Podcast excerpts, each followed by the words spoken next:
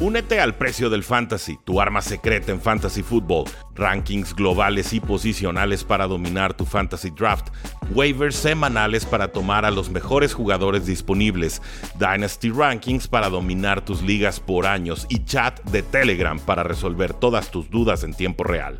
Visita stam.store diagonal precio NFL o da clic al link en este episodio para suscribirte.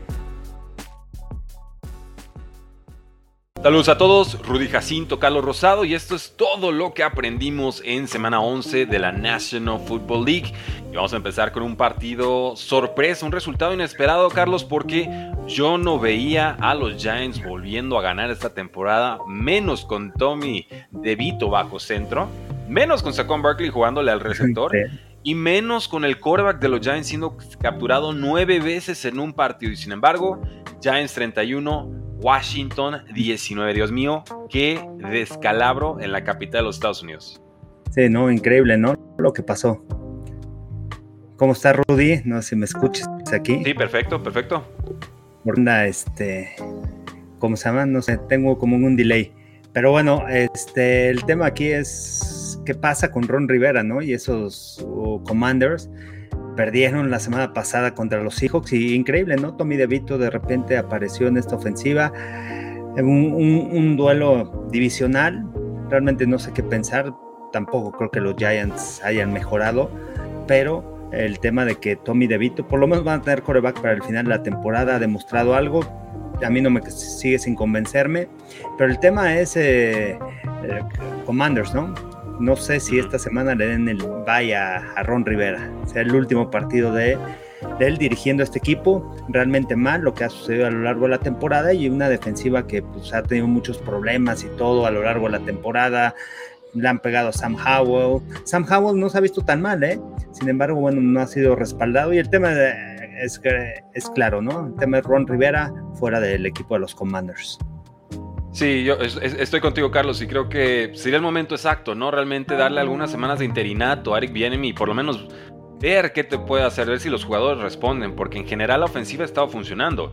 Eh, Sam Howell tiene esto, te va a dar jugadas grandes y luego con esa misma mentalidad agresiva, pues va a acabar con tres entregas de balón, ¿no? Pero, pero vamos por partes. Los Giants son la ofensiva que menos puntos anota en toda la NFL. Eso sí, la defensa va mejorando. Oye, eh, es que ver los puntos de los, de los Giants, creo que primer cuarto promediaban .9 puntos por juego. Segundo cuarto, 3 puntos. Tercer cuarto venían los ajustes, 3.6. Y cuarto cuarto, 3.9. Increíble, ¿no? O sea, menos de 4 puntos por, por, cuarto lo que genera. Cuando estás viendo, analizas a los Cowboys y estaban promediando el primer cuarto arriba de 8 puntos, ¿no? Entonces, pues, eh, eh, esa es la diferencia ¿no? que hay entre una ofensiva que realmente no trae nada, como la de los Giants, y, la de los Cowboys, ¿no? una ofensiva que te logra generar puntos por partido. Pero aquí a lo que vamos es cuántos puntos fueron 31 puntos que le meten a los Commanders con esta ofensiva que no había producido nada. Bueno, es que si la ofensiva no produce, pues que por lo menos produzca la defensa, ¿no? Y ahí estuvo para mí la clave de este partido. Seis entregas de balón de los Washington Commanders, interceptan tres veces a Sam Howell, recuperan tres fumbles. Y pues Tommy DeVito, démosle crédito, por fin mostró algo el undrafted rookie. Tres pases de touchdown, incluyendo uno bastante bueno de 40 yardas a Darius Slayton, otro bastante bueno a, a Saquon Barkley, que lo están conteniendo bien en el pot terrestre. Y pues una solución muy lógica, oye, pues si no puedes correr, pues lánzale pases al running back, pone en desventaja a quien sea que lo defienda y, responde, ¿no? Entonces, bien por Saquon Barkley que realmente le, marca la batuta y el ritmo a este equipo que está muy perdido y es una victoria que los puede empeorar en las posiciones del draft. Yo como fan de Patriotas lo celebro, pero, pero vamos, ¿no? Es una inyección de ánimo total. Y luego ves a los Commanders y dices, ¿cómo puede ser? Los Giants consiguen 24 puntos de esas seis entregas de balón, ¿no? Y, capturan, insisto, nueve veces a, a, a Danny DeVito, ah. a, Danny DeVito, a Tommy DeVito. Le voy a decir Danny varias veces por error. Danny. Entonces, eh, terrible. Realmente eh, no, no, tengo palabras para lo que acabamos de ver los Commanders. Eh, le tengo todo el respeto del mundo a la trayectoria de Ron Rivera, pero hoy por hoy no te sabría decir cuál es el factor diferencial de un Ron Rivera como head coach versus otros en la NFL. No, no encuentro el plus y, veo muchas restas, ¿no? Y, eso, pues evidentemente nos habla de que con nuevos dueños la paciencia podría y debería estarse eh, acabando. Nos dicen aquí la línea ofensiva de Commanders apenas totalmente, totalmente, pero no es solo eso. Hola a todos, dice Tania Ramírez. Saludos a ambos, lo de Chargers. Ahorita vamos también a cortar algunas cabezas por allá. ¿Qué opinamos de Joe Flaco a los Browns? También llegamos a ese partido, de no chance, pero pues bien, llega el practice squad eh, no, no, va a hacer mucho ruido todavía. Veremos. Pero ¿qué opinan de esta victoria de los Giants sobre los Commanders? Háganos saber en la casilla de comentarios. Gracias a todos los que están conectados hoy en día de puente, lo cual significa que tenemos más tiempo para consentirlos a todos ustedes. ¿Cómo creen que nos íbamos a ir de vacaciones? No, no, no. Nada de eso, pero dejen su like, dejen su comentario, suscríbanse al canal. Los tres pasos para que sigamos teniendo transmisiones como todos los días, lunes a viernes, 10 de la mañana, hora del centro de México. Y así llegamos a este juego. No, vamos mejor con este otro, a ver si lo encontramos por aquí. vamos con este partido. Ese, porque yo, creo que hay que hablar de esto, ¿no? De los Chargers contra Packers. De, los, de los, juegos que tienen peligro de coaches. Sí, sí, de los que pueden despedir. Commanders Giants, Chargers Packers, y después hay que hablar del Bears contra, contra ¿Ah, Lions. ¿También? Y, de ahí nos vamos contra Panthers, con el, ah, con el de Panthers, porque son cuatro coaches que seguramente este año, no sé si termine la temporada, pero estoy seguro que el año que entra no a avanzar. Ni Ron Rivera, ni Brandon Staley dirigiendo a los Chargers, ni Matt Everfluss dirigiendo a Chicago. O sea, coaches que tenían que ganar, que tuvieron la oportunidad y no subieron cerrar partidos. O sea, tú ves a los Chargers, tú ves a Chicago que iba ganando, o sea, ganando por 14 puntos, que eran eh, menos de 4 minutos y les dan la vuelta en el encuentro. Este, y bueno, lo de Frank Wright es terrible, ¿no? Hay oh, un equipo sin alma, un equipo sin nada. Pero vamos a hablar de este juego. Eh, realmente no confiaba en ninguno de los dos coaches. No, y, y, hablamos de Brandon Staley, de Matt, de, Matt Está chillando en la butaca de que yo voy a mandar las jugadas defensivas, sabe que ya me lo dejen de preguntar, pero casi le veo que le corre la lágrima en los ojos porque el, pobre ya no sabe ni dónde esconderse.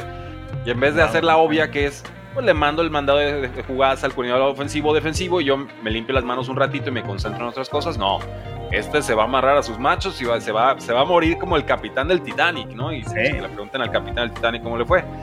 Eh, es un juego muy extraño, Carlos, y, creo que la crítica se va a ir, para muchos se va a ir contra Justin Herbert. No puede ganar los partidos difíciles.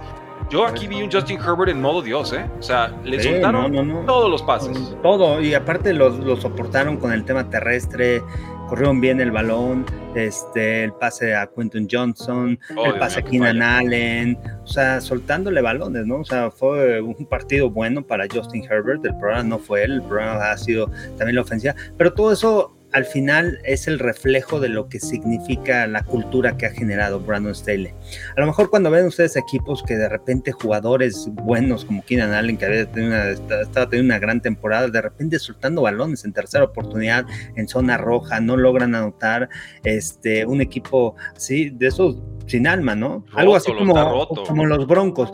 Ve la diferencia, ¿no? De un coach con experiencia como Sean Payton, cómo ha levantado estos Broncos de Denver, cómo ha hecho el cambio cultural de cómo empezaron. O sea, porque este equipo también hablamos de que Sean Payton, vámonos fuera rápido, ¿no? En la mitad de la temporada.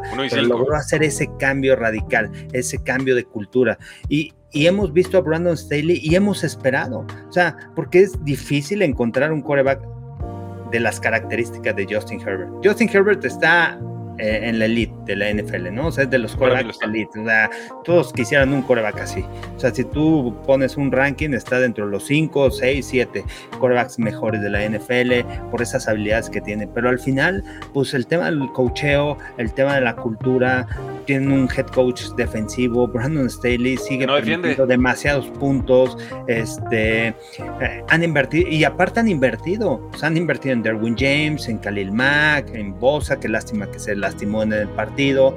Pues, quizás se pierda toda la temporada. Trajeron a Eric Kendricks, este, escogieron a, a Santi Samuel. O sea, en cuestión de roster, tú tienes un buen roster de equipo, una buena defensiva que dices, bueno, o sea, si puede generar peligro, puede generar intercambios de balón, una defensiva que te puede detener la carrera. Y, y hemos estado esperando esto año de Brandon Staley. Ya no solamente son las cuartas oportunidades, ¿no? Desde que llegó a la liga que se las jugaba, que muy agresivo, que las analíticas, lo que sea ha hecho un cambio, pero no se ha visto una cultura aquí. Trajeron un corredor ofensivo, que, que el Moore, un jugador explosivo, que le importa nada más generar yardas, pero no sabe cerrar partidos. O sea, es un, un coordinador ofensivo que al final no es clutch. No, no, no, no, importantes no ha podido cerrar en el cuarto cuarto. Ahí, ahí es donde ganas. Ganan los partidos en la NFL en el cuarto cuarto. y, yo creo que hubiera ganado con, con, Joshua Palmer, ¿eh? O sea, yo creo que si estuviera Joshua Palmer, hubiera complementado, porque aquí pues ya sabemos por qué no estaba jugando Quentin Johnson. No sabe ni dónde alinearse el pobrecito. O sea, hace que Kevin White parezca Jerry Rice, ¿no? Recordando ese, ese Boss Top 5 hace muchos años. Eh, no está listo, tiene el potencial físico y esperemos intelectual, pero hasta Keenan Allen de pronto casi regañándolo de, oye, línea aquí, línea acá y luego le dan la jugada con 30 segundos en el reloj, la tiene, se levanta las manos, le rebota en la rodilla, sale disparada y pierden el partido, ¿no? Y dices, Keenan Allen ya había soltado uno de touchdown, Donald Parham también suelta uno muy feo en un cuarto down, ya en territorio de Green Bay, o sea, otra tras otra tras otra eh, pelota soltada, incluso Austin Eckler un fumble en la yarda 5 de los Packers, un touchdown en cuatro visitas a zona roja, o sea, Chargers dejó como veintitantos puntos en la mesa que no le interesaron anotar y, pierde por tres, Packers 23, Chargers 20. Y es ejecución, ¿no? O sea, es parte de la ejecución, pero es parte de la cultura, de lo que han generado. Un mal entrenado el equipo sin enfocarse en los pequeños detalles y al final en momentos críticos no han podido resolver. Es la realidad, ¿no? De, los Packers. Eh, lo, decimos mucho, ¿eh? los, los equipos aquí en la, personalidad de sus corebacks y de sus head coaches. A largo plazo y mediano plazo así sucede. Aquí lo que veo es que la personalidad de Justin Herbert no alcanza para tapar todo lo que contagia la presencia de Brandon Staley, que no es líder de hombres. No, y, vean el ejemplo, ¿no? Vean el ejemplo de, de, Las Vegas. Aunque perdieron contra Miami, fue un juego cerrado, pero es un juego que, un equipo que cambió completamente la manera de jugar, la agresividad. Es un equipo que corre el balón, que, que va a pelear contra una de las mejores ofensivas, ¿no? O sea, le estuvo peleando allá a Miami, un juego que al final se definió por siete puntos. La línea estaba, creo que en 12 y medio, dan muy favoritos a a los Dolphins, el viaje de Las Vegas y Antonio Pierce, como quiera, es un gran trabajo lo que está haciendo Sean Payton. sin jugar gran fútbol americano, es un, equipo que te mantiene hasta el cuarto, cuarto parejo. Así lo hizo contra los Bills de Buffalo.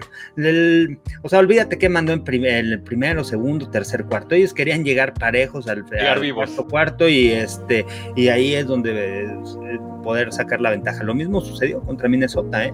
Los aguantaron, la defensiva intercambiando balones, pero se ve con otra energía. Y es algo que yo sigo sin, sin ver eh, de los Chargers en estos que son tres años, ¿no? Que llevan Brandon Staley, tres, cuatro años aquí. no, no, hay voluntad realmente, no, no, hay nada. O sea, volvemos a lo mismo. ¿Qué factor diferencial ofrece Brandon Staley versus otros head coaches para mantenerlo o extenderlo? No existe en estos momentos, es un, es un negativo. No, ni siquiera es que quede tablas, que es un negativo, es una resta. Oye, es increíble la prensa, ¿no? Comparando a, Bill Belichick, comprando, o sea, no, no lo compararon, no lo han comparado, pero también ya dándolo de baja de los Patriotas, no sé si sigan el otro año, eso también será la relación con Robert Kraft, pero el tema de que dices, no, ya córranlo una mala temporada, tal, oye, Brandon Staley no ha ganado nada, ¿Qué ha ganado? ¿Qué ha ganado cómo llegó. Sí, no. Ron Rivera ha llegado una vez al Super Bowl, una vez ha llevado equipos a postemporada. O sea, ¿qué han hecho en la NFL, no? Existir. Existir y acumular snaps, ¿no? De pronto hay jugadores así de que su mejor habilidad es que, pues ahí están. ¿No? Y ni, para arriba ni para abajo ahí están, pero ya cuando es más para, ah. para arriba, pues hay que dar, dar las gracias. y, a mí me da coraje por el, tema de coreback, ¿no? O sea, ¿qué equipos en la NFL? O sea, por lo general, el equipo que tiene un coreback elite puede llegar a postemporada, te ayuda y aquí, o sea, dicen, le están tendiendo la cama. No, no le tienden la cama, es que hasta ahí da el equipo con Staley, ¿no? No le están tendiendo la cama, ¿no? No es un caso, este. No es, de no es de ahorita, no es de ahorita. o sea, eso ya lo habíamos visto el año pasado, el año pasado perdiendo que esa ventaja que tenían en contra de los Jaguars. ¿Se acuerdan? En Wildcard, recordemos, favoritos, Chargers, y de repente los remontan. Una mente defensiva, pues puede hacer esos ajustes, ¿no? Puede cerrar esos partidos. Nos dice por aquí Charlie Gallo, Rudy, eh, ¿cómo vieron el desempeño Jordan Love? Digo, tomó 11 semanas, pero este pudo haber sido el partido de revelación de, Jordan Love. Claro, contra la mala defensa de Chargers, pero hay, hay, quienes no lo han hecho. 322 yardas, dos pases de touchdown, los dos en la segunda mitad. Buena precisión, por ahí encuentra a Christian Watson, le ayuda a la defensa, limitan a los Chargers a yardas negativas en sus últimas dos eh, posesiones, ya aguantando esa ventaja de 23 a 20. Buena victoria de Packers y llegan a esos partidos de Thanksgiving contra los Lions con la esperanza de poder dar o asestar un, golpe más definitivo todavía, ¿no? Y, de pronto cambiaría el feeling de la temporada de los Packers. No para postemporada mm. quizás, pero puedes tener algo de optimismo con este mariscal de campo. Ok, no, no me convence tanto ¿Sabes qué? Y la lesión de Aaron Jones va a afectar mucho ¿eh? a este equipo. Y han aparecido los novatos, ¿eh? también hay que darle crédito. Hay, hay que ampliar los receptores jóvenes que él tiene, o sea, tampoco tiene grandes receptores Jordan Love. Este, pero bueno, ahí van los Tenía la baja, por eso lo resalto. Sí, semana corta y este, van de visita contra Detroit. Ya perdieron esta temporada con los Leones. Vamos a ver segundo juego este, en Día de Acción de Gracias. Pero creo que las lesiones pueden afectar. Los Lions han permitido también muchas yardas, ¿eh? Oh, sí. los Lions, Vamos a ese partido, Pero, pero a diferencia de otros años, eh, es la actitud, ¿no? ¿Cómo han logrado, cómo tienen esa confianza de venir de atrás? O sea, para abajo 14 puntos, ah. tres pases interceptados Jared Goff, no importa, no importa, vamos a sacar el partido. Cuarto, cuarto lo sacamos. Y, así lo hicieron, ¿no? Eso es, lo que a mí me ha gustado del equipo de los Lions y por eso ese récord, ¿no? Creo que 8-2, ¿no? Son dos perdidos nada más para, para Detroit. Sí, vamos, vamos hablando de ese, sí, vamos, hablando de ese partido. Finalmente, no, no estoy encontrando la, la que el overlay, ahorita se las mando, pero sí, es, es un partido importante. Detroit 31, Chicago 26. Chicago dominó este partido tres cuartos y medio. ¿eh? O sea, realmente Jared Goff, el partido más errático que hemos visto en, mucho tiempo. Los Osos con el regreso de Justin Fields jugando fútbol americano casi perfecto. Realmente esos últimos cuatro minutos le cuestan mucho. Eh, Jared Goff interceptado tres veces. Le permitieron solamente 194 yardas en tres cuartos, que es una nada comparado a lo que ha hecho esta ofensiva toda la temporada. Pero en ese cuarto cuarto, en esos últimos instantes, 144 yardas, dos touchdowns. Justin Fields muy bien, 273 yardas, un touchdown, su primer partido desde octubre 15, eh, encontrando a DJ Moore, que para eso, esto se le trajo y, está produciendo de forma importante. Eh, pero los Lions, o sea, Goff se le olvidan sus errores, los, saca adelante el partido, bien o mal.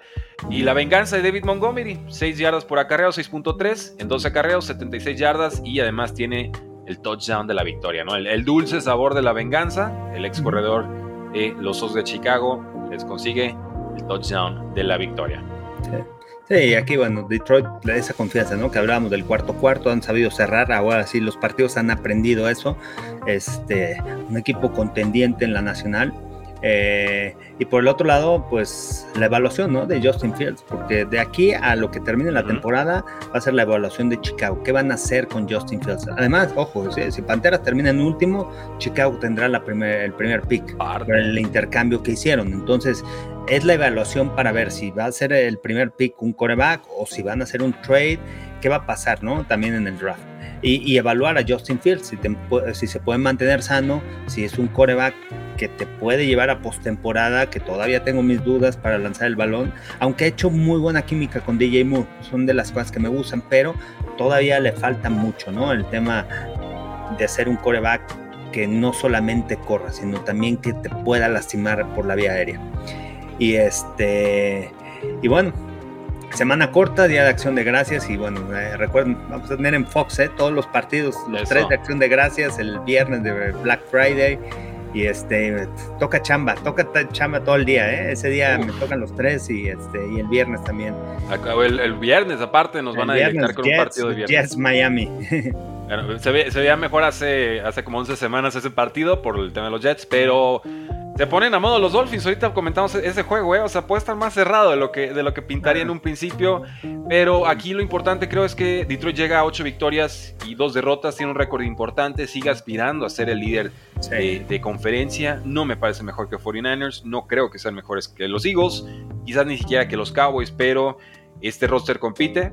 Eh, responde, no cualquier equipo te saca un resultado cuando tan, pero tan, pero tan mal. Y Dan Campbell se lo reconocía al equipo en los vestidores de Oigan. Eh, estoy orgulloso de ustedes, se, la fajaron, jugaron mal, pero respondieron y eso vale. Y, en años anteriores no veías eso, ¿no? Cuando llega Dan Campbell, ¿te acuerdan cuando llegó Dan Campbell a los Lions? Que trataba de hacer todo ese cambio de cultura y en juegos cerrados, en, el cuarto cuarto, pues al final perdía. Me, acuerdo perfecto ese juego contra los Ravens, ¿no? Que iban eh, ganando eh, y los Ravens ya encajonados y de repente un pase largo en cuarta oportunidad se acercan el gol de campo de 60 yardas y le sacan el partido. Y así varios partidos, ¿no? Este, pero aprendieron, ¿no? De, de todo ese proceso que tuvo que vivir el equipo de los Lions y ahora es diferente. Ahora las cosas cambian, ahora ellos tienen que venir de atrás y pueden sacar el partido. Aquí lo, el tema de los Lions eh, para, para, los apostadores es que cuando están favoritos, así por muchos puntos, nunca vayas con los Lions, ¿eh? O sea, siempre, o sea, siempre ve con el underdog, aunque van a ganar los Lions, pues no van a cubrir la línea. Les, les han, le ha pasado mucho, ¿eh? Ah, vamos, entonces estoy viendo aquí algunos comentarios del público porque el equipo tiene garra y nos dice Jesús Niebla, es fan de los Lions, ahí tiene el logo en, su, perfil, para salir adelante del hoyo cuando se ocupa y tal cual es lo que estamos comentando, ¿no? Eh, por lo que entiendo de, Charlie, bueno, Carlos nos dice que Love no debe ser, ser el coreback del futuro de Packers, no hay talento. Eh, eh, sigue la evaluación, pero la temporada ha sido más no que sí. Yo lo que digo es, oye, ok, por fin tuvimos un partido en el que oh, o puede haber una, voy a ver el siguiente juego, a ver si es cierto, no, los siguientes dos o tres, pero bueno, ya es más de lo que habíamos visto de Jordan Love por quizás desde semana uno, entonces enhorabuena y veremos. Y es buena evaluación, ¿no? En, acción de gracias, este, no es horario estelar, pero es un juego en donde tú vas solito, toda la gente te va a estar viendo, viene la presión y te enfrentas a una buena defensiva, una defensiva que puede presionar al coreback y este y vamos a ver cómo responde, ¿no? Jordan Love en semana corta contra, contra Detroit. Nos dice también Jesús Niebla, a Detroit se le complican quarterbacks móviles, eso es preocupante para playoffs. Sí, me avisan que Jalen Hurts corre y bastante, bastante bien. Pero bueno, Carlos, sigamos con los análisis de partidos del día de hoy porque pues ahora sí que tuvimos cartelera prácticamente completa, ¿no? Vamos con, primero vamos con los Cowboys, vamos con estos. Cowboys 33, Panthers 10. Lo de siempre con los Cowboys, ¿no? Un rival a modo y esta temporada le van a meter la, la paliza de su vida a, los equipos de medio A los chafitas, a los de abajo. sí. Dak nada, CD Lamb nada, porque se le necesitó. fue la defensa. Lo único que, lo único aquí rescatable, ¿no? De los Cowboys es que ahora sí pudieron meter más de 30 puntos como visitante contra las Panteras, nada de Panteras, ¿eh? Cero pases largos, protección en la línea ofensiva es terrible. O sea, de repente estaba en la transmisión y digo, ¿por qué no lanzan largo, no? O sea, pero el problema es lanzar largo, intentaron largo y, en menos de dos segundos ya estaban arriba de Bryce Young, ¿no? O sea, le estuvieron pegando con todo. Realmente es difícil, ¿no? Proteger un coreback así Corrieron bien el balón, fue el único rescatable en ese partido. Cambiaron el play caller, ahora regresó otra vez Frank Reich a mandar las jugadas. Pero el problema no es ese. 10 puntos, gracias. No, pues gracias. Y, y, aparte lo dejó, ¿eh? Todo el partido a que le pegaran y le han pegado con todo a Bryce Young. ha aguantado, ¿eh? A pesar de su tamaño y todo, ha aguantado. Yo no sé, aquí en el tema, porque creo que esto va un poquito más lejos, ¿no? O sea, David Tepper quería a Bryce Young, porque el coreback y Frank Reich, estoy seguro, y, hay muchos comentarios por también el tipo de corebacks, él quería CJ Stroud. Entonces, no sé si al final es, ok, vamos a ir con Bryce Young y desarrollas este coreback. Y, y ahorita es como que Frank Reich dice, no jala, no jala el coreback también hay que hacer la evaluación, ¿no? De la línea ofensiva que no le dan tiempo, el esquema, hay que adaptárselo también a Bryce Young.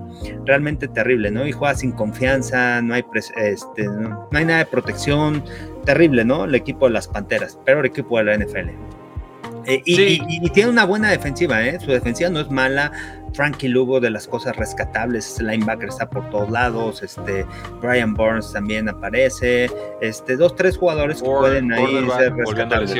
Sí, o sea, hay, piezas y le han invertido mucho a la defensa, más les vale que haya algo, ¿no? Y sí hay, sí hay. Pero los vemos rebasados, ¿no? Y dices, bueno, es que Frank Reich que en Colts y, en, y en Eagles, ok, va. ¿Colts o Eagles extraña a Frank Reich?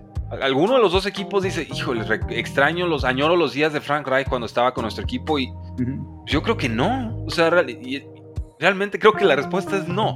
Bueno, ve a los, a los Colts ahorita, ¿no? están jugando mucho mejor. O sea, tú los ves y ves el roster. Yo pensé que iba a ser el peor equipo y de repente escoges a Anthony Richardson. Se te lastima Anthony Richardson.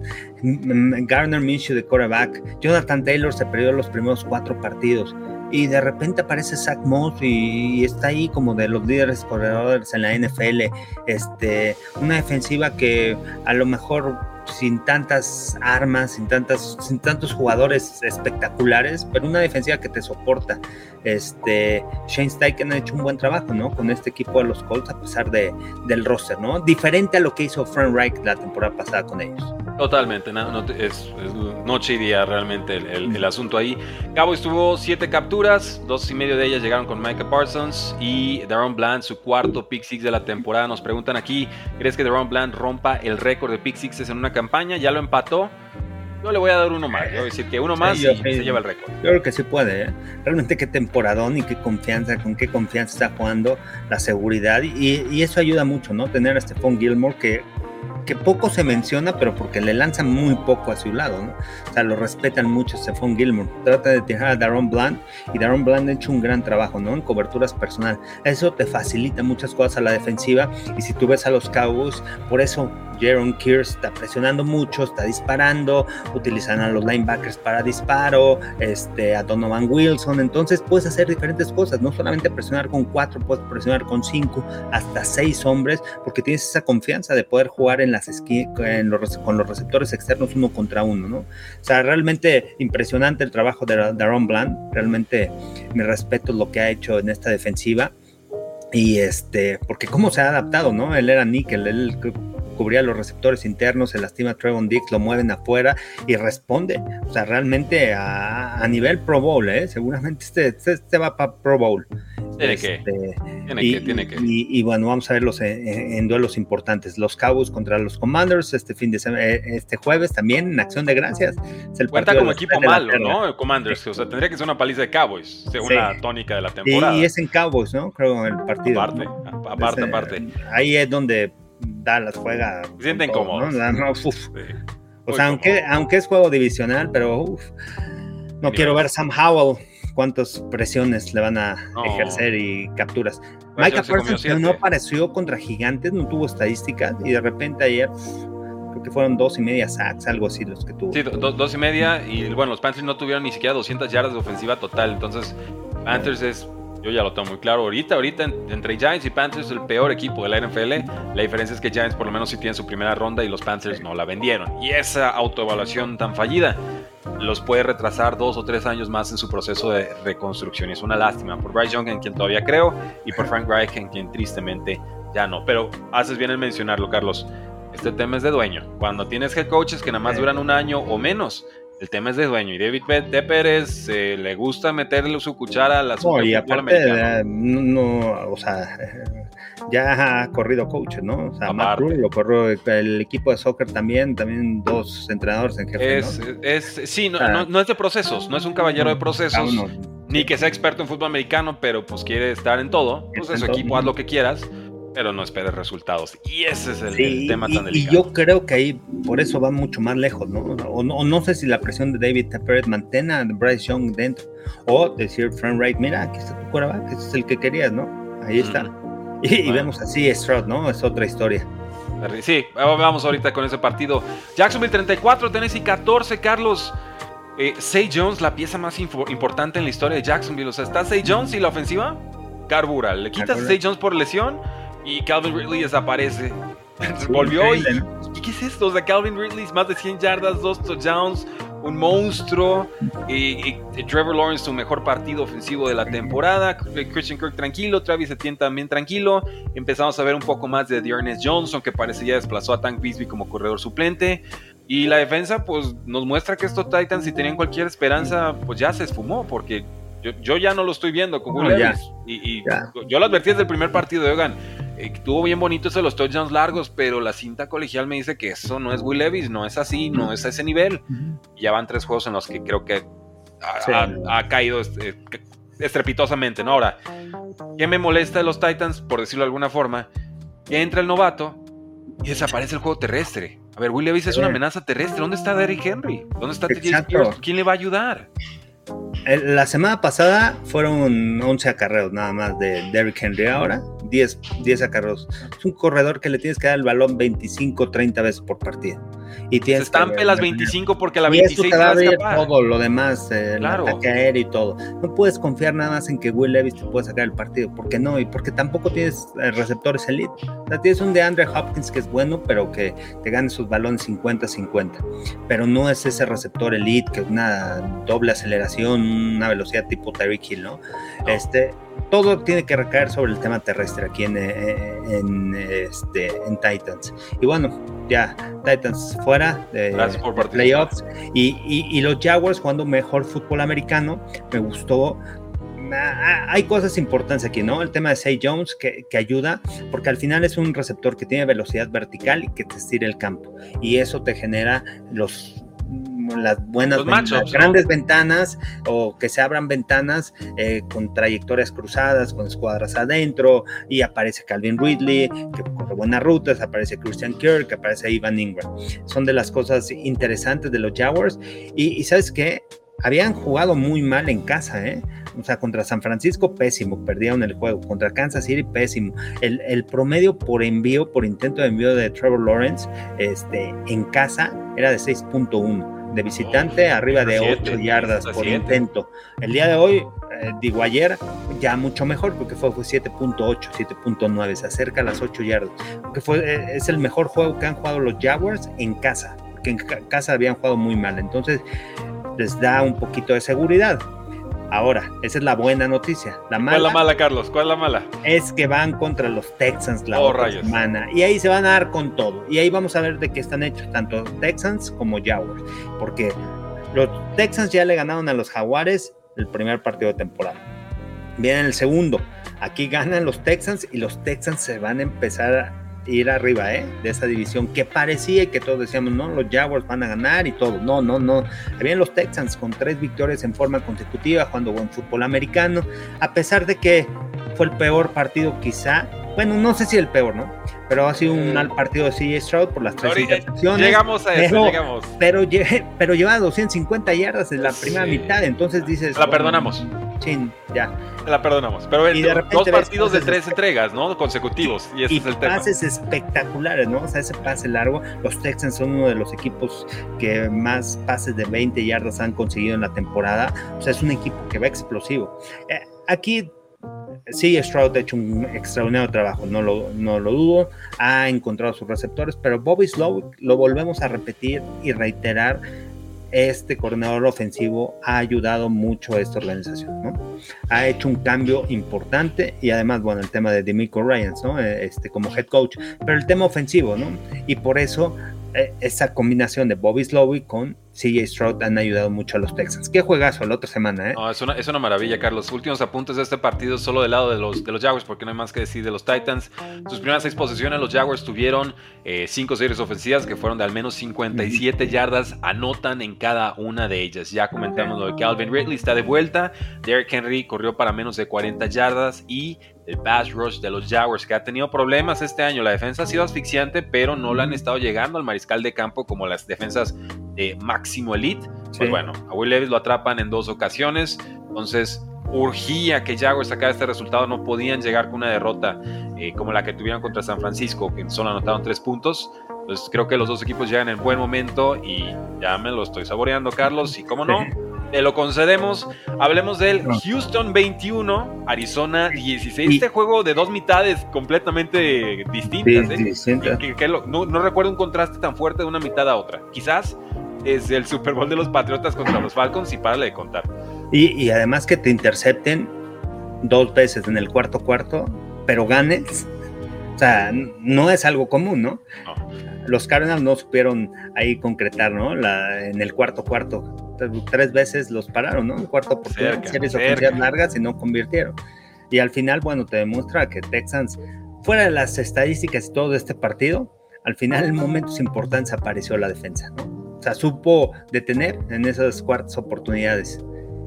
Así es, los Cardinals tuvieron tres posesiones consecutivas en la, en la segunda mitad, todas terminan con cuartos downs que no logran eh, ejecutar, ¿no? Y cualquiera de esas les daba probablemente la victoria y no terminan sucediendo. Los Cardinals ser mucho mejor con Callum Murray. Realmente eh, que lleguen al final de temporada y decidan qué es lo que quieren, si quedárselos, si venderlos, si traerse un novato.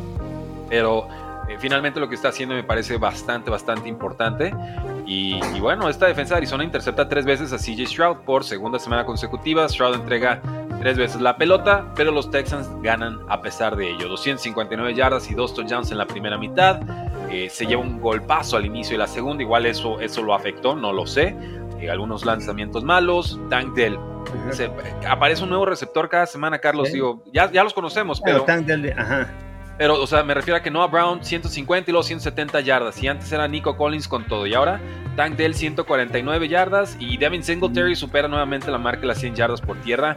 Eh, y está reescribiendo realmente la, trayectoria de su carrera, ¿no? Que era un jugador promedio y, ya. Muy a secas. Sí. Y aquí, bueno, hablar también del cuarto cuarto, ¿no? Que ya el tema de, los, de las cuartas oportunidades, pero tuvieron 22 jugadas, 22 22 jugadas los este, Arizona, 0 puntos, ¿no? En el cuarto cuarto.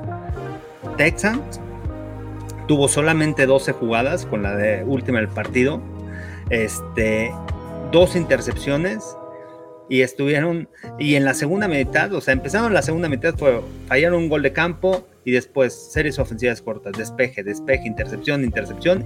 Se atoró el partido. Y a pesar de eso ganan el partido, o sea, no, qué juego tan raro. Está, este, extraño. Cuando en el cuarto, por la importancia, ¿no? Del cuarto cuarto que es lograr generar puntos. Al final no lograron generar puntos Arizona, no pudieron venir de atrás y los Texans les alcanzó con lo que hicieron en la primera mitad, con esos 21 puntos y, este, y, lograron detener. Entonces, así se puede leer, ¿no? El partido de un equipo de Arizona que no, que no concreta al final de cuentas y, los Texans que, bueno, aparece la ofensa en la primera mitad y la defensa en la segunda. Eh, y nos dice aquí en tiempo real Justin Fields sobre la derrota contra los Lions. Si soy honesto con todos ustedes, debimos haber ganado ese partido. Y, estoy de acuerdo, debieron haberlo ganado. El tema es que no lo ganaron y ahí tiene que haber lecciones, ¿no? No para reventar a todos, pero tienes que aprender. ¿Qué, qué faltó? ¿Qué tuvo Lions que tú no en esos momentos? Y, seguramente poder mejorar.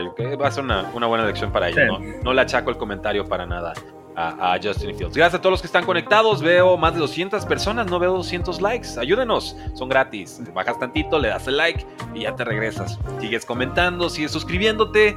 Y aquí estamos con el mejor análisis en español. Es un lujo tener a Carlos Rosado hablándonos más de una hora sobre todos los partidos, todos los lunes a las 10 de la mañana. ¿En qué otro espacio tienen análisis de X's and de un exjugador? De un coach, de alguien que está narrando todos los partidos en tiempo real. Y le puedes lanzar tus preguntas y te la contesta, o sea, gratis. ¿Qué, te cuesta? Te cuesta un like, te cuesta un like, comentario, suscripción. En serio, Carlos, eh, disfruto mucho estos espacios y sé que la gente también. Y que, eh, y en cuenta además. O sea, señores, damas, caballeros, ¿qué más quieren? ¿Qué más quieren? Rounds 13, Steelers 10. Yo quiero que corran a Matt Canada, que despidan a Kenny Pickett y que nos olvidemos de esta temporada de Steelers. Sabía que el colapso iba a venir para los acereros, lo siento. Confío en ellos esta semana, muy a mi pesar. Y qué forma de hacerme arrepentirme de ese pique. Dios mío, es que eran pases fallados por 6 yardas, Carlos. No, no, no hay forma, o sea, no hay juego aéreo, no hay nada. No, no hay nada con los Steelers de juego terrestre y ya. Pero no es nuevo por parte de los Steelers, ¿eh? O sea, habían ganado y creo que Pickett con menos de 200 yardas, 200 yardas lo más. pero, encontraba a George Pickens en algunas jugadas y ahora es que ni eso. Sí, no, no, no. Y se enfrentaron a una, así, una defensiva de veras. Los Browns eh, oh, realmente me siguen sorprendiendo, ¿no? Y Kevin Stefanski, cómo maneja el juego. Eh, más que nada por lo que tienes, ¿no? O sea, no tienes a Deshaun Watson, optas por uh, Dorian Thompson Robinson, que cuando estuvo a titular le interceptaron tres balones, lo sentaste, pusiste a PJ Walker, lo regresas como coreback titular contra un duelo, contra un equipo, este, un rival divisional y te llevas un triunfo confiando en tu defensiva. Los Browns, dos victorias tan importantes de estas últimas dos semanas, no solamente por las victorias, sino porque son contra rivales divisionales. Los ponen ahí, los ponen ahí atrasito de los Ravens. Sí, no creo que les dé para, para llevarse la división. Se la va a llevar este Baltimore, porque creo que es un equipo mucho más completo y al final su quarterback está sano, ¿no? O sea, salió tocado en el juego, pero tiene una semana larga para recuperarse Lamar Jackson. Eh, y bueno, Pittsburgh, es que Pittsburgh ha jugado así los últimos años. O sea, no, es un, equipo, no es un equipo espectacular, es un equipo que juega o sea, tú, no vas a ver un espectáculo cuando vas a los Steelers, pero vas a ver un juego que en el cuarto cuarto se va a definir el partido, ¿no? Que Tomlin sabe eso. Eso es lo que me gusta de Tomlin, ¿no? Es una de las cosas que yo le he aprendido mucho a Mike Tomlin. Es increíble con este equipo, este, lo han criticado ofensivas, defensivas, corebacks y de repente te ganan partidos. Entonces, sabe. por eso le la comparación, ¿eh? sí, no, y lo, y lo eh, Esa es la responsabilidad de un head coach, ¿no? Ganar partidos. Pero es el catenacho hecho fútbol americano y, por decisión propia. ese es el tema. Eh, le, le, le puede más el corazón y la cercanía con su roster y sus coaches que decir Oye, ¿por qué las otras 31 ofensivas son mejores que la mía? O sea, que, ay, pues es que estamos jugando, mandando las jugadas bien, bien chafas. Y el Cora quizás, pero. Ahora, o sea, porque aquí dicen lo criticarían de la ofensiva.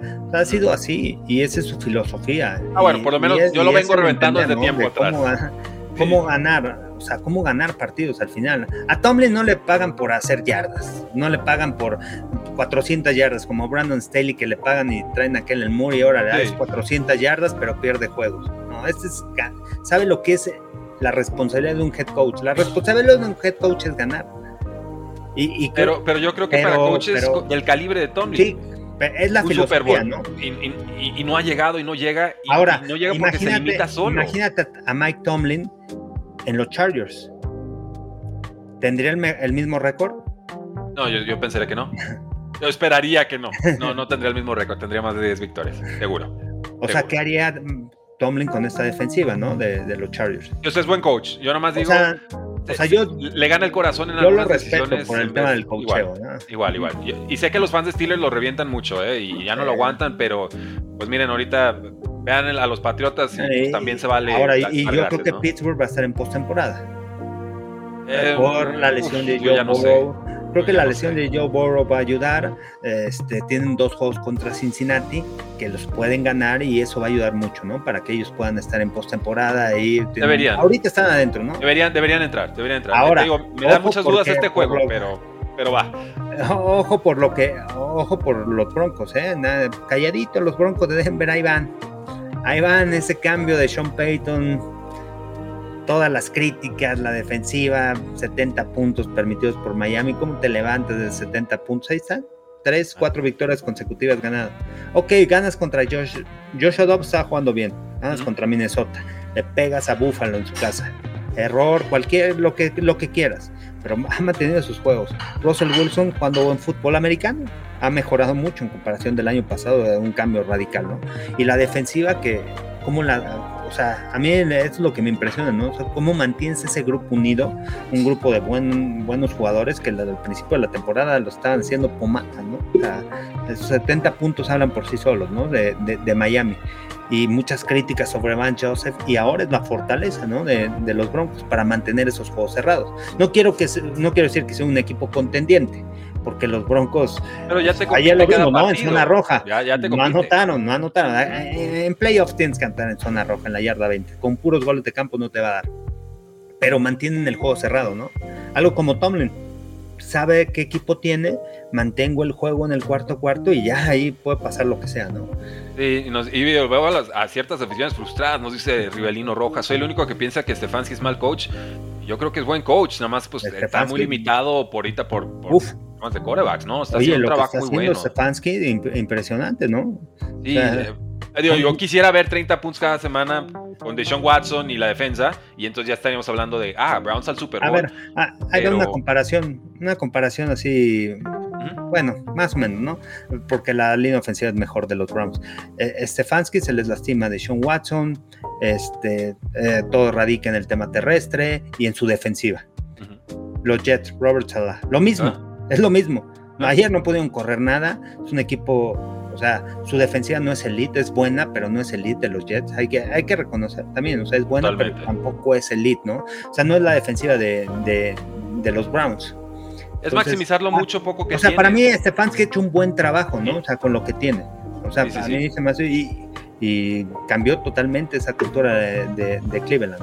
Ahora vamos con este otro comentario. Abraham Fregoso, vamos al lado de los Steelers, la afición nos dice, ¿por qué no culpamos a Tomlin? Ha sido error tras error. Mantener a Matt Canada de coordinador ofensivo, no poner de titular a Broderick Jones, a Joy, Porter, nombrar titular a Jalen Warren y luego le das más a a Najee. Y yo muy enfocado, digo, lo de Canadá ya lo hemos hablado toda la semana, ya ahí va, a acabar la temporada y Matt Canada va a seguir de coordinador ofensivo. Pero, pero es que de repente tiene altibajos, de repente, ¿te acuerdas? No sé contra quién lo vimos, luego se bajó Hace al campo, semanas. mucho mejor, mandando, pero pues, hasta ahí es limitado. limitado. Ahora, ya, ya, sabemos que... Y, lo de Kenny Pickett, o sea, si, si, Kenny Pickett tiene éxito en la NFL, o sea, si llega a su techo, techo, techo, con lo que nos ha mostrado de colegial y actual, ¿a qué coreback podría aspirar ser Kenny Pickett? O sea, ¿cuál sería así como el... Oye, fue como la comparación? Derek Carr, eh, no. no. sé, Alex Smith, así en sus días más tranquilos, y eso sería, ah, y ya Kenny Pickett llegó a su apogeo de potencial, porque realmente igual no es Matt Canada, ¿eh? O sea, lamento decirlo, igual es el coreback, y veníamos medio avisados en ese draft. Y, y, también como coordinador ofensivo dices, oye, ¿por qué no eres más del coreback que tengo. Igual no hay con también, no, lo quieren tienes decir. que protegerlo. Entonces también, sí. Es eso. La evaluación es un debe ser un poquito más compleja, ¿no? En cuestión de toma de decisiones, de ver a Kenny Pickett la velocidad con la que se deshace del balón, el entendimiento de las coberturas, si realmente está viendo el juego en cámara lenta, o sea, el movimiento de la defensiva, se puede anticipar. No, los rivales lo están viendo en cámara lenta, ¿eh? O sea, no, yo creo que los rivales son los que lo están viendo que se mueve lento y todo le están telegrafiando o, cachando, no sé. Eh, lo que sí critico y comparto aquí, Abraham Fregoso totalmente, Fragoso, eh, a Najee Harris hay que utilizarlo primero, o sea, en primer, segundo y tercer cuarto, ¿no? Porque si la idea es que le vamos a dar más toques de balón a Jalen Warren, pues lo quiero fresco y explosivo en el cuarto cuarto. Y aquí lo que a mí me molestó de este partido específicamente es, si ya dijimos que Jalen Warren es mejor que Najee Harris. Y ya lo aceptó el coach y ya lo puso de titular. Porque está teniendo más acarreos en el cuarto cuarto en un juego tan cerrado. Cuando Jalen Warren, hasta en este partido, también te volvió a producir de forma muy importante. Es, ese tema, ese punto en específico es para mí el, que el equipo no se puede cambiar el chip de decir ahora sí tengo un nuevo titular y, cae en sus viejas tendencias, ¿no? Y, hay que ver, ¿no? Nada más cómo cambia la ofensiva con Jalen Warren en el terreno de juego. No de, no de ahorita, de antes, de los partidos de pretemporada. O sea, es un jugador año pasado. explosivo. Es un jugador que en cinco yardas explota muy bien el hueco, que se esconde, que su centro de gravedad es muy bajo, que te puede romper tacleadas. Entonces, este, las características de Jalen Warren lo hacen titular. O sea, también, bueno, primera selección, a G. Harris y todo, pero parece que Warren está arriba, ¿no? O sea, se ve diferente esta ofensiva con él en el terreno de juego. Nos dice Ron Rivera en tiempo real que la derrota contra los Giants, liderada por el Korak novato no seleccionado en el draft Tommy DeVito, es un punto bajo en su mandato, asegura el head coach Ron Rivera. Eh, dice, well, it's a low point, definitivamente, es un, el punto más bajo. Siempre que tienes una oportunidad de ganar un partido de fútbol americano, pone los números que nosotros pusimos, me imagino habla de los sacks, los nueve sacks, tienes una oportunidad, pero tienes que convertir. Entonces, pues ya, ya oigo, contrasta con lo de Brandon Staley que casi llora en el pupitre. Aquí ya lo oigo como resignado y entendiendo que su tiempo en el equipo llega a su fin. Y, es, otro, es otro de los casos, ¿no? Que Washington empezaron la temporada con la defensiva que tenía. O sea, con la línea defensiva que tenía y dejaron ir a Chase Young por el tema, tema durabilidad, cuánto dinero le tenían que pagar, en Montesuet. Eh, se empezaron a deshacer de esos jugadores de línea defensiva. Pero esto bueno, pero tuvieron nueve capturas, una de las mejores. Pero, tuvieron nueve capturas, de todas formas. O sea, bueno, contra Tommy DeVito. Eh, pero le gana. o sea, esa es la parte. Sí, son como 10 sacks contra Tommy DeVito y, y te gana. Uf, o sea, no, hay, no, hay, no hay cómo esconder, y ese es el punto, ¿no? Quedas muy en evidencia y, él lo sabe. Ok, están bien, nueve capturas. Nueve capturas también, pérdidas de down. Tony Bebito, tres pases de touchdown. Este juego, ¿cómo se llama? Tienes que anotar puntos. Te anotó tres. ¿Ya? Así es. Tal no le interceptaste el balón, no robaste. Sí, los sacks, qué bonitos, Juan, Juan, para las estadísticas, pero te anotó tres, son 21 puntos. Y tú no pudiste hacer eso y pierdes. Así es. Eh, gracias a todos los que están conectados. Veo más de 200 personas conectadas. No, veo más de 200 likes. Like, comentario, suscripción. Terminamos de analizar los partidos. Nos quedamos para una sesión de preguntas y respuestas. Si Carlos tiene tiempo, nos acompaña. Si no, me quedo un ratito más.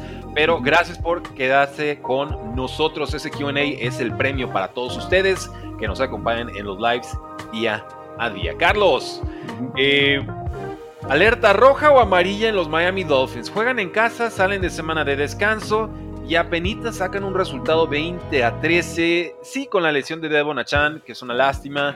Sí, con la lesión de Terry Hill de mano, pero logra volver. Estos Raiders estuvieron en el partido todo el juego, casi lo sacan, a pesar de tres entregas de balón y cero puntos en la segunda mitad. Están listos para jugar, ¿no? Están listos para jugar con Antonio Pierce, ¿no? O sea, hablábamos de ese cambio cultural, lo que ha hecho. Al final es un equipo que se va a esforzar y, no les da, ¿no? En cuestión de, talento, todavía algunas limitantes para, para los Raiders. Te enfrentas una ofensiva explosiva y una defensiva que está jugando mucho mejor. O sea, poco a poco los Dolphins han jugado mejor semana tras semana, ¿no? Entonces, llegar a jugar en, en, diciembre, en enero, muy bien fútbol americano, con esta ofensiva explosiva, pero con una defensiva que está limitando a los rivales, que está robando balones, cambia completamente oh, el panorama, ¿no? Para Miami. Por eso yo creo que puede ser contendiente. ¿eh? Es un equipo que, que, que, que, en enero realmente jugando con esta defensa, ya se adaptaron a Big Fangio al esquema defensivo, este, ya están presionando al coreback, eh, fueron tres intercepciones sobre Aidan O'Connell el día de ayer, y este, y Jalen Ramsey, ¿no? Lo importante que es, empieza a funcionar, son tres intercepciones las últimas dos semanas, dos ayer, este, empieza a aparecer, ¿no? Jalen Ramsey, entonces esas lesiones que habían tenido al principio de la temporada, nuevo coordinador defensivo, bueno, ya viene y ya se empiezan a adaptar, empiezan a entender lo que quiere jugar Big Fangio. Yo creo que están respaldados por una buena defensa. ¿eh? Y, ah, va mejorando. la, velocidad mata. La velocidad mata. Tyreek Hill en cualquier momento puede aparecer y adiós, ¿no? Se escapa. Sí, ahora, y, eh, te cambia el juego. Son de, momentos. Y de la defensa, Jalen Phillips en un esquema de Big Fangio apareciendo ya como Sí. Pass rusher top 10 de la liga después de un eh. unos temas de lesiones. Este tiene unas habilidades impresionantes, ¿eh? Jalen Phillips desde que estaba en colegial estuvo en UCLA y después se cambió a Miami. El tema de él fue problemas que tuvo este, de lesión, ¿no? creo que fue un choque de moto, algo ahí en UCLA, lo tuvieron que cambiar, es el transfer a Miami, algo así. Y este, pero es un cuate que tiene, o sea, tiene todos los atributos físicos, ¿no? Para ser elite, ¿no? En la NFL. A lo mejor un poco delgado, pero en cuestión de brazos largos, explosividad, gana el primer paso, buenos movimientos, este, utiliza muy bien las manos, un rusher que, que puede generar, ¿no? Y, y tienes a Bradley Shop, tienes a Christian Wilkins, tienes o sea, Van Giekel, que también se, juega con, una, con un motor, una energía de los cuatro cuartos, ¿no? Entonces, este, simplemente era adaptar bien las piezas y tiene una buena mente defensiva, ¿no? Big Fangio tiene experiencia y creo que ha ayudado mucho a McDaniel. Y McDaniel, bueno, siendo creativo a la ofensiva, necesitan correr el balón, eso sí, necesitan ser un equipo físico si quieren llegar lejos este año, ¿no? O sea, no, no recaer todo en Terry Kill, te va a abrir, eh, el tema terrestre te va a abrir muchas posibilidades atrás para, para los duelos personales y para utilizar la velocidad de tus receptores, pero necesitas correr el balón. Y los Raiders necesitan mejor línea ofensiva también. Me gusta que con Aiden O'Connell, con el novato, a pesar de las entregas de balón, están dejando que juegue. O sea, oye, pruébale, Suelta brazo, inténtalo, a ver si comete errores y la prueba va a ser, oye, ¿y qué aprendiste de esos errores? ¿Los vas a volver a cometer o no? Está bien, me gusta por los Raiders. Realmente así, si vas a jugar con un novato, pues ese tendría que ser el proceso de maduración y la tolerancia, de los coaches, los dueños y la afición de, oigan, pues este, lo vamos a, poner a prueba de fuego, paciencia, va a cometer errores, eh, pero el chiste es que te muestre más bueno que malo para que te animes a tenerlo como posibilidad de cobrar titular el siguiente año. Aquí por lo menos Raiders ya tiene un suplente por los próximos cuatro años, tres años, y eso, y eso vale. Vamos viendo hasta dónde puede dar ese, ese estirón no estaba en las cartas, en los planes que Eren O'Connell fuera el quarterback titular. Y creo que con todo y estos errores ha mostrado más que muchos quarterbacks en esta clase, ¿no? Que fueron tomados mucho más adelante. y, bueno, o sea, se, mostró en, en, pretemporada. Creo que ahí se ganó esa confianza, ¿no? Quedarse, que fue escogido alto en el draft. Tenían a Brian Hoyer, por el tema de que ya conocía el esquema, porque es veterano, no, con el veanlo, o sea, lo que hizo en pretemporada, la toma de decisiones, no tanto en cuestión de yardas, en cuestión de toma de decisiones rápidas, no evita capturas, o sea, todos esos procesos tan rápidos para un coreback joven no es tan fácil, ¿no? Y este, y, además Antonio Pierce, ¿no? Yo creo que sí se queda con los Raiders. Bueno, hay que ver cómo termina la temporada, pero me ha gustado todo ese cambio que ha hecho. O sea, al final le trae una identidad al equipo, los jugadores jugando con un gran esfuerzo y totalmente diferente cuando tenía a McDaniels, ¿no? Es otra Han dado el balón a Jacobs. Jacobs necesita el balón a correr. Al final, bueno, ayer nada más 39 yardas, pero le estuvieron dando la bola. Nos dicen, buen día Rudy Rosado, PCM, es el que nos manda, el mensaje. Ayer los Raiders se vieron mucho mejor, perdieron sí, pero cambió mucho la actitud. Si siguen así, los Raiders pronto serán un dolor de cabeza. Saludos, estamos, estamos en ese punto, ¿eh? Estamos en ese mismo punto, la misma línea. Y, va a estar bueno el juego de la otra semana, ¿no? Contra Chiefs. Oh, sí, tampoco es que Chiefs tenga una explosividad ofensiva tremenda ahorita. Dicen ahora, Mike Nava, ¿cuándo empiezan las críticas a la ofensiva de mis Dolphins? Tienen varias semanas a la baja, están sobreviviendo por, la defensa que va mejorando. Eh, yo creo que van a revivir eh, ofensivamente hablando, ¿no? Salieron muy chatos del, del bye week. No es el primer equipo al que le pasa. Recuerdo que a Bucaneros le pasó y salió chato. Eh, como que ha habido dos tres equipos que en bye week Patriots se descompuso por completo en un bye week. Eh, ah, es extraño. De pronto te ayuda, de pronto no. Pero aquí Dolphins es eso, ¿no? O sea, necesitas correr el balón, necesitas no abandonar el ataque terrestre. Eso. Un poco más de Raheem Monster. Si no hay a Chan, pues vamos con Monster. Vamos. Tuvo su touchdown. Tienes, este, tienes velocidad, o sea, la velocidad de Tarek Hill en espacio te, te hace pomada, ¿no? Sí, a mí me gustaría más un complemento Pero tienes que trabajar a los rivales, o sea, no tienes que ser tan predecible, play action, vas con Hill, porque ya los equipos lo empiezan a esperar atrás y bueno, atrapa el balón y llegan rápido, ¿no? yo, yo, quisiera ver ese Thumper, ese, ese Chris Brooks que tomaron en, en, este, en esta clase, eh, o un poco más de Salvo Named, o sea, quizás no tanto ese elemento hiper explosivo que ataca en zone reads, que lo vas a seguir teniendo, pero ¿quién te puede complementar ese juego entre, entre los tackles? Quizás esa sería como la última variante. Y no sé si los Dolphins tengan la línea ofensiva para ejecutarlo. Y, bueno, y, a lo mejor también están diciendo esto porque nada, fueron este, 20 puntos. Eh, sí, en cuestión de yardas, es más de 400 yardas. Tema también tercer down, ¿no? Entonces, pues, más contundentes en eso. Es válido, es válido, digo, ya no se mal acostumbraron los Dolphins, pero lo importante es que ganan. Nada más que si queda el foco amarillo de eh, nos convence la forma en la que ganan y ahí sí eh, podemos entrar en debate. Eh, el tema, a mí, los equipos que son contendientes son los que juegan buena defensa, buena defensiva en, diciembre, ¿no? Exacto. Equipos físicos y, están entonando. que saben correr el balón. Están entonando y, hay un coordinador defensivo que lo ha hecho muchas veces y lo está volviendo a hacer. 49ers 27, Tampa Bay 14. No hay nada que criticar aquí de 49ers. Brock Purdy brillante, 21-25 pasos completados, 333 yardas, 3 touchdowns. Quarterback rating perfecto de 158.3.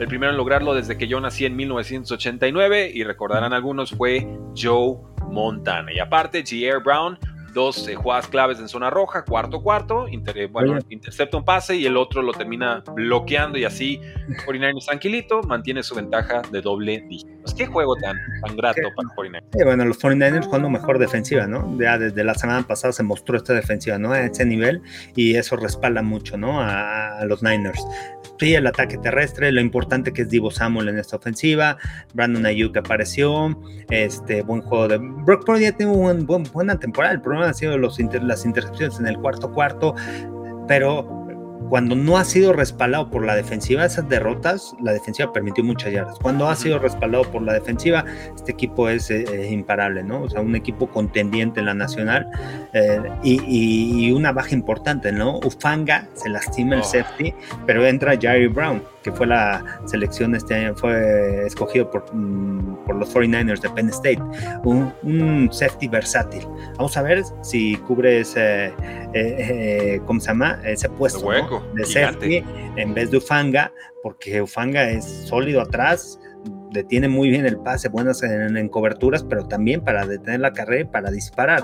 Entonces, Jerry Brown tiene esas habilidades atléticas, ¿eh? Vamos a ver qué tan rápido se adapta al tema de NFL y si es eso, bueno, pues esta defensiva seguirá en ese nivel, porque Fanga juega un papel importante en esta defensa, ¿no? o sea, junto con Tashon Gibson también por la comunicación que tiene ahí en, la posición de Sí, yo, yo, yo me atrevería a decir que San Francisco tiene la mejor dupla de linebackers del momento, o tenía, Jufanga y Fred Warner, ¿no? O sea, y de safety, Warner, candidato a MVP defensivo. Sí, no, sí, los safeties vienen mejorando mucho. Los cornerbacks me quedan a deber, pero bueno, por algún lado puede flaquear la defensa. Pero si este es el debut de Jay Brown y, así va a jugar a ese nivel, olvídate. Si hay un equipo que de, década y media para acá sabe trabajar con linebackers, yo creo que es San Francisco. ¿eh? O sea, si te vas a una Borro Bowman, te vas a un, Ay, se me están yendo todos los nombres. Este, me están escapando todos los nombres, no puedo creerlo. Patrick Willis, gracias. Este, hasta, hasta te podrías ir con este rookie líder tacleador que se retira en su primera temporada, ¿no? Este, vamos a. Ellos saben jugar con linebackers y, y, tienen muy claro qué es lo que les gusta en esa posición.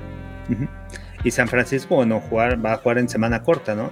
También la estrategia de San Francisco es irse rápido arriba en el marcador y darle descanso a sus jugadores. Bueno, estuvieron todo el tiempo adentro los titulares, pero bueno, juegan semana corta. Aquí vienen dos juegos críticos para San Francisco, o sea, tienen un calendario todavía complicado. Van contra, van contra Seahawks, van contra Filadelfia y otra vez contra Seahawks. Y, ahorita en semana corta visitan a Seattle. Y Seattle de campeonato. urgencia, o sea, urgencia de ganar. Y, no sé quién va a ser el quarterback titular de, de, Seattle, ¿no? Porque salió lesionado Gino Smith y entró Drew Locke. Pero bueno, este juego va a ser importante. O sea, este, para el tema de los 49ers, pero creo que están ahí, creo que Niners, Eagles arriba todavía de, de Detroit. Sí. Si tú lo llamas Drew Lock, yo lo llamo No Luck. Pero ahorita llegamos a ese partido. Los bucaneros 1 de 3 en zona roja. Lo volvemos a lo mismo. Si, es, si a zona roja tienes que anotar. Si no, no le vas a ganar a los equipos tops. Grandes, ¿no? Entregas de balón, intercepciones en zona roja. Baker Mayfield tiene su primera intercepción en zona roja en cuatro años. Increíble. Eh, la ofensiva muy limitada. 4.3 yardas por jugada. Sin juego terrestre, que es algo que ha adolecido bucaneros toda la campaña. 3.7 yardas por acarreo. Rashad White muy bien por aire, pero por tierra este año no ha producido y eso es una realidad. Entonces, pues bueno, la defensa no jugó bien hasta que ya se pusieron conservadores los 49ers y ya aparecieron algunos puntitos de los Buccaneers. Y, cuál era la estrategia ¿no? de los Niners? De tener el ataque terrestre y órale, ¿me quieres ganar? Baker Mayfield, vámonos, te reto. Quiero, quiero que, se tarde en el bolsillo para que entonces lo pueda presionar y capturar, que es generalmente el guion de juego más negativo para Mayfield. Eh, pues eso, Rudy, ¿tienes programa o video dedicado a colegial? No, pero pues ustedes pidan y buscamos cómo hacerlo. Y... Ah, uh, buenos juegos de colegial, ¿eh? Me gusta la Universidad de Washington, los Huskies, el coreback, cómo cerraron el juego, ¿no? Y traen un receptor, el 1. Bueno. Yo, hoy que, yo que regresé a nadar, estaba dándole vueltas de. Ya es que ando ahorita con las suscripciones y que lo ofrezco al público y demás. Dije, un, curso de escauteo colegial, Así, este, de, de corebacks, decir, rumbo al draft, armar algo por el estilo, no sé. Pero ustedes denos ideas y nosotros podemos ejecutar. No podemos hacer todo, pero podemos hacer mucho y espero podamos hacerlo bien. Purdy para mí top 10 esta temporada va muy bien. Pasamos entonces a los Rams contra los Seattle Seahawks. Carlos, ah, qué derrota más dolorosa para los Seattle Seahawks. O sea, si había un juego que no se podían dar el lujo de perder, era este. Sobre todo, iban dominando el partido 16 a 7, tres cuartos. Gino Smith se lastima al final de ese tercer cuarto y se descompone todo. Drew Locke, una intercepción tardía, le da la posibilidad a los Rams de ganar el partido. La defensa sufrió en el cuarto cuarto. Los Rams pusieron 144 yardas en ese último lustro del encuentro, que fue prácticamente, fue más de la mitad de lo que hicieron el resto del partido, que eran 277. Entonces, Sufrieron mucho en el cuarto cuarto los Seahawks. Alcanza Gino Smith a acercarse. Gol de campo con Jason Myers, pero ni siquiera pudo acercar la pelota. Se nos queda corto eh, de 55 yardas porque curiosamente los Seahawks decidieron no acercarse más. Quedan unos veintitantos según el reloj. Y dijeron, no, aquí nos quedamos, aquí le intentamos.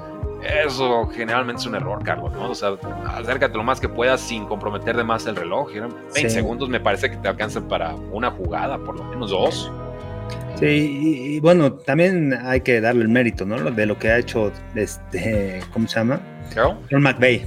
McVeigh, ah. no, no, McVeigh con los Rams, ¿no? Salió lesionado Cooper Cup, se te lastima tu receptor, tienes ahí a Pucanacua y, y, el equipo en el cuarto cuarto logró cerrar el, partido, ¿no? Lo importante que son eso, ese cuarto cuarto con esos 10 puntos que logran generar, una serie ofensiva larga, anota Darrell Henderson, otra ofensiva larga, viene el gol de campo y este y evitando puntos, ¿no? Por parte de Seattle. Este, no sé, los Seahawks, estos juegos cerrados, pues la semana pasada ganaron, encontré los Commanders en casa, pero también contra Commanders. Entonces, ya ves de qué tamaño están los Seahawks, ¿no? Que ahorita estarían en postemporada y que no tienen un mal roster. A mí me gusta Seattle, ¿eh? un equipo que puede estar en playoffs. Mejorando, pero muy inconsistentes, ¿no? inconsistentes. Sí, porque dices, sí, ganaron en casa, vinieron de atrás y ganaron contra los Commanders quiénes son los commanders, ¿no? O sea, de repente te pones a pensar y dices, bueno, ¿a quién le ganaron?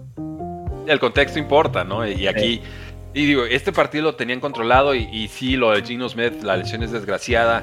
Eh, pero creo que daba para que de todas formas Seahawks sacara el partido y de pronto se les compromete de más esta temporada porque como bien dices, San Francisco, semana corta, y sí, contra los 49ers, o sea, ahorita semana corta y van en casa.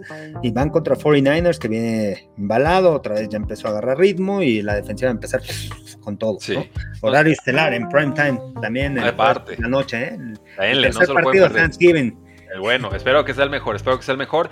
Pero es eso, o sea, Seahawks va a llegar cómodamente a postemporada. El tema es, aquí tenía la posibilidad divisional y, se le escapa, ¿no? O sea, ser el líder divisional, ni modo.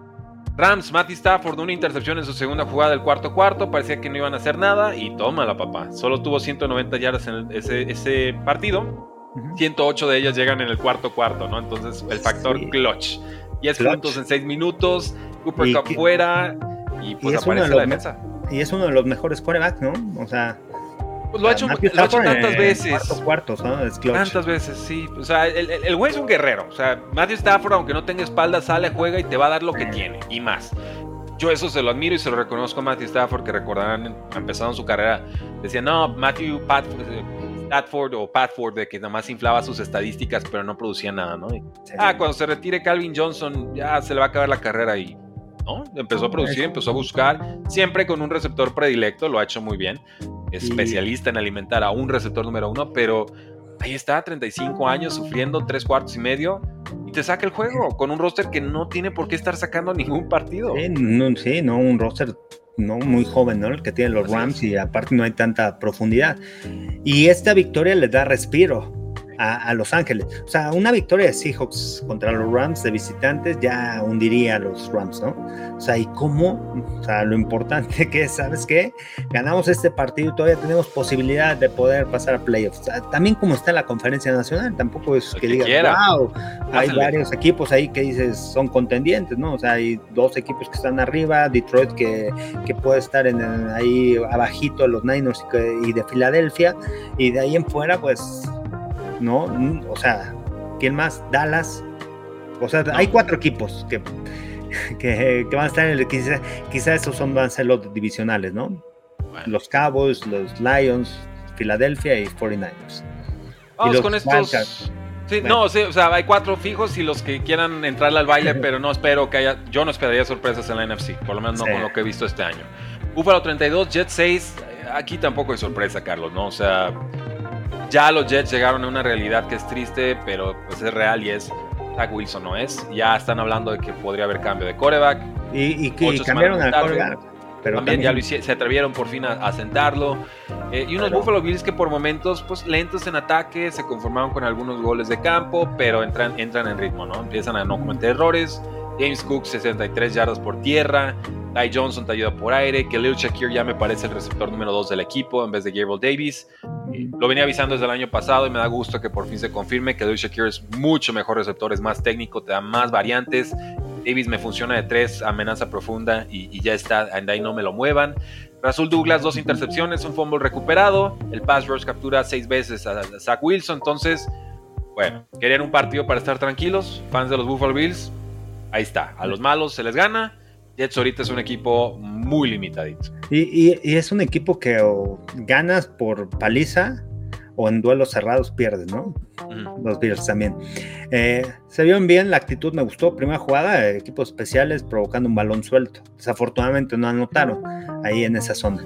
Me gustó, me, me gustó más el llamado de jugada de Joe Brady, corriendo el balón, balanceándolo más, utilizando mucho a James Cook, que bueno, ya lo habíamos visto, ¿no? En las semanas este, anteriores, que es un jugador que te puede producir, es explosivo, que te cambia el ritmo a la ofensiva. Este, eh, presionaron al coreback, pero también la línea ofensiva es fatal, ¿no? De los Jets.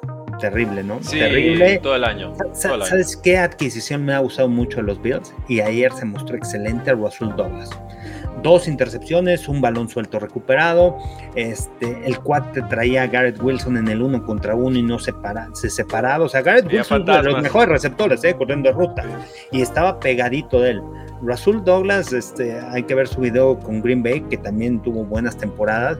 También cuando llega a Green Bay hace buen trabajo ahí en el perímetro. Es un corner que te roba varios balones, que te cubre muy bien a tu receptor número uno. Es un extraordinario trabajo, ¿no? Y eso también ayuda mucho a la defensiva. Aparecieron los dos linebackers ahora sí por parte de los Bills, este, pero también siento que están muy chicos, ¿no? O sea, apareció Dodson y apareció Terrell de Ah, el Terrell, el otro linebacker, Spencer, ajá, Terrell ah. Spencer, y este, porque esa había sido la debilidad, ¿no? De los Bills, el tema de los linebackers, ¿no? Después de la lesión de Matt Milano, ¿quién estaría del otro lado? O sea, ¿quién ocuparía su puesto? Tyler Dodson no había aparecido tantas veces esta temporada. Terrell Spencer había hecho un buen trabajo, pero necesitas una mancuerna ahí y este, mucho mejor. Bueno, detuvieron el ataque terrestre, que eso fue importante, ¿no? O sea, todos sabíamos que para proteger a Zach Wilson iban a correr el balón. Hay una jugada con los Jets y, es esa. ya. La, mejor jugada de los Jets por aire es el pase pantalla a Breeze Hall.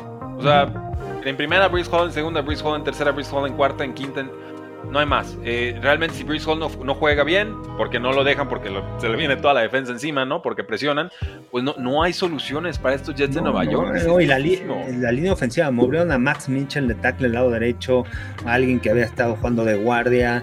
O sea, ha habido muchos cambios en el tema de la línea ofensiva. O sea, no sé qué coreback podría ahí hacer algo, ¿no? Bueno, ahí te va. 0 de 11 en downs claves en esta derrota. en tercera, terceras, cuartos downs. Pero fue perfecto, ¿no? En cuarto down, creo que fue un 4-4, algo así.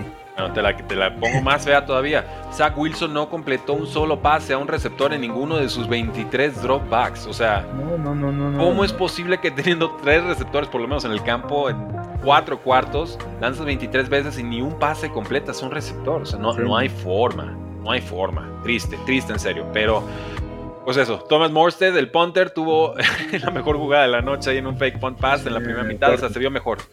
Qué cosas, ¿no? me da tristeza, en serio, ¿no? Sé que de pronto puede dar risa, pero ya cuando llegamos a estos puntos tan sotaneros, con cosas tan obvias y tan fáciles de evitar y que los equipos insisten que no, así estamos bien, así estamos bien, ya en el tramo final se dan cuenta que no era ahí. Sí. A mí me da lástima, ¿no? no me da risa, no me da gusto, a mí me da lástima lo que están viviendo los Jets de Nueva York en estos eh, momentos, Carlos. Y pues eso, Vamos con eh, Sunday Night Football, Broncos 21, Vikings 20. Un, lindo partido, trabadito, Vikings arriba todo el juego, Broncos, como decías, manteniéndose vivo. En el cuarto cuarto suficiente. Y, no es que Russell Wilson haya regresado ya a su nivel de antaño, ¿eh? tuvo un pase bueno, como lo tuvo formidable también la semana pasada, al mismo receptor, Cortland Sutton, que qué forma de resolver. Bueno. Eh, pero lo demás es bien, tranquilo, game management, no nos volvemos locos. Claro, entender, ¿no? Cómo tienes que ganar los partidos, ya la experiencia de Sean Payton, la defensiva mucho mejor, agresiva, el perímetro, Macmillan haciendo buenas jugadas, robando balones, los linebackers han aparecido, la presión al coreback, este, y, ojo aquí, ¿eh? también a Jerry Judy se le cayó un pase de anotación. ¿eh? Yo, ya, yo ya acabé con Jerry Judy, Carlos. Perfecto. ¿eh? Yo, ya acabé con Jerry Judy, o sea, ya, ya, ya, ya, a otro equipo, a otra cosa, a ver si no... no Soto impresionante, ¿no? Pone el balón arriba a competir y con una agresividad baja el balón de arriba, ¿no? O sea, la defensiva de Broncos es de lo que habíamos mencionado, ¿no? Después de esa derrota, después de lo que han vivido a lo largo de la temporada, las últimas semanas es lo que ha ayudado al equipo de Denver a mantenerlos en el cuarto cuarto, a llevar a, llegar a, juegos cerrados, ¿no? Estar en el cuarto cuarto y ahí ahora sí tienes que aparecer a hacer alguna jugada grande, ¿no? Lo, sucedió contra los Bills, o sea, mantuvieron la defensiva, hizo un buen, buen trabajo, este, los intercambios de balón empezaron agresivos ahí en ese partido y otra vez robando bolas, O sea, e, e, es, es un equipo que, que, va para arriba, ¿no? O sea, ese cambio cultural que ha hecho Sean Payton es importante, el cambio que ha hecho este Vance Joseph también, ya los jugadores entendiendo el esquema defensivo y este y Russell Wilson jugando un buen fútbol americano, no puedes decir elite, pero es un buen fútbol americano, no presiona, no, no, no pone el balón en riesgo tampoco, tomando buenas decisiones. Me gustó la decisión rápida en tercera oportunidad, le pone el balón a Sameji Perrine y consigue el primero y diez. O sea, eh, Javonte Williams es una pieza muy importante de esta ofensiva, cambia totalmente, ¿no? O sea, la lectura que tiene, la visión de campo, esa fortaleza porque te genera yardas después de, del, contacto y, este, y una línea ofensiva que a lo mejor no es elite, pero que ha jugado junto, o sea, que llevan jugando juntos todos los partidos, que no ha habido lesiones. Y eso también ha ayudado mucho a los Broncos, ¿no? Porque al final tú vas jugando con un grupo de jugadores todo el tiempo y de repente pues, ya te empiezas a entender, ya la comunicación es muy importante con el tema del centro y ahora viene el cruce y ahora viene el slant y ahora vamos a ver cómo viene, viene el disparo por acá. Entonces todo ese tipo de, de comunicación es muy importante entre la línea ofensiva. O sea, pareciera que no, pero estos cinco hombres de la línea ofensiva tienen que tener una gran comunicación. Y cuando vienen cambios, cuando vienen sustituciones entre un hombre nuevo, entonces vienen esos problemas, ¿no? No tanto es por el talento, sino por todo lo que pasa en tan rápido en la NFL. O sea, de repente se colocan de una manera y un frente y después cambian y después cambian de técnica y después bajan los linebackers. O sea, tratan de confundir. Seis variantes por jugada. hay muchísimas variantes que pasan muy rápido y que tienes que tomar decisiones rápidas y que tiene que haber esa comunicación entre esos cinco hombres. Ese, eh, o sea, creo que poco se habla del, tema de la línea ofensiva, pero que es muy importante el tema de comunicación, ¿no? Eh, un par de noticias y vuelvo a, puntos finales de este Sunday Night Football. Nos confirma ya el head coach Kyle Shanahan de los 49ers que la nueva Jufanga sí se rompió el ligamento cruzado anterior en la victoria sobre los Bucaneros de Tampa Bay. Estará fuera el resto de la temporada. Ya también nos confirman que el safety veterano de los Browns, Rodney McLeod, está fuera el resto de la temporada con una lesión de bíceps que requerirá cirugía. Entonces los Broncos, de, perdón, los, Browns siguen recibiendo golpes por todos lados, pero como buen Rocky se mantienen de pie. Eh, con este partido los Vikings tuvieron más yardas que los Broncos, fueron mejores en tercer down.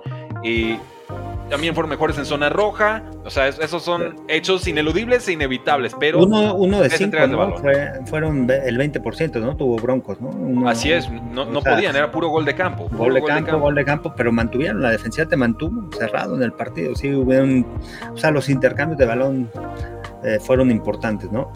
Ahora, Dobbs una intercepción, pero tuvo varias que también tuvieron que haber sido interceptadas. Y recuerdo un sack sobre todo que lanza como un. Pero jugando bien, ¿no? No, jugando bien, incuestionable. Y sabes que también, si hemos hablado este año de, de, de, Ryans, eh, también el trabajo que ha hecho Kevin O'Connell, ¿no? Con este equipo. Y otra vez, bueno, ¿qué, ¿qué, es lo que lastimó mucho a los vikingos los primeros partidos, los primeros partidos que perdió?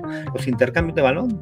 O sea, necesitan, volvieron a regresar a eso, ¿no? A esas pérdidas de balón a la ofensiva en momentos claves que los lastimó en esas derrotas, ¿no? Vuelven a perder el balón y pues, este, los límites.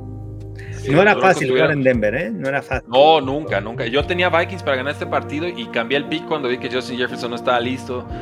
Porque hay, localías que pesan más que otras. Y los Broncos venían en línea ascendente. Los Vikings también, y se lo reconozco. Pero, y me están presionando el público. No, es que nunca tomas a los Vikings y por eso ganan. Y ahora que los tomas a, van a perder.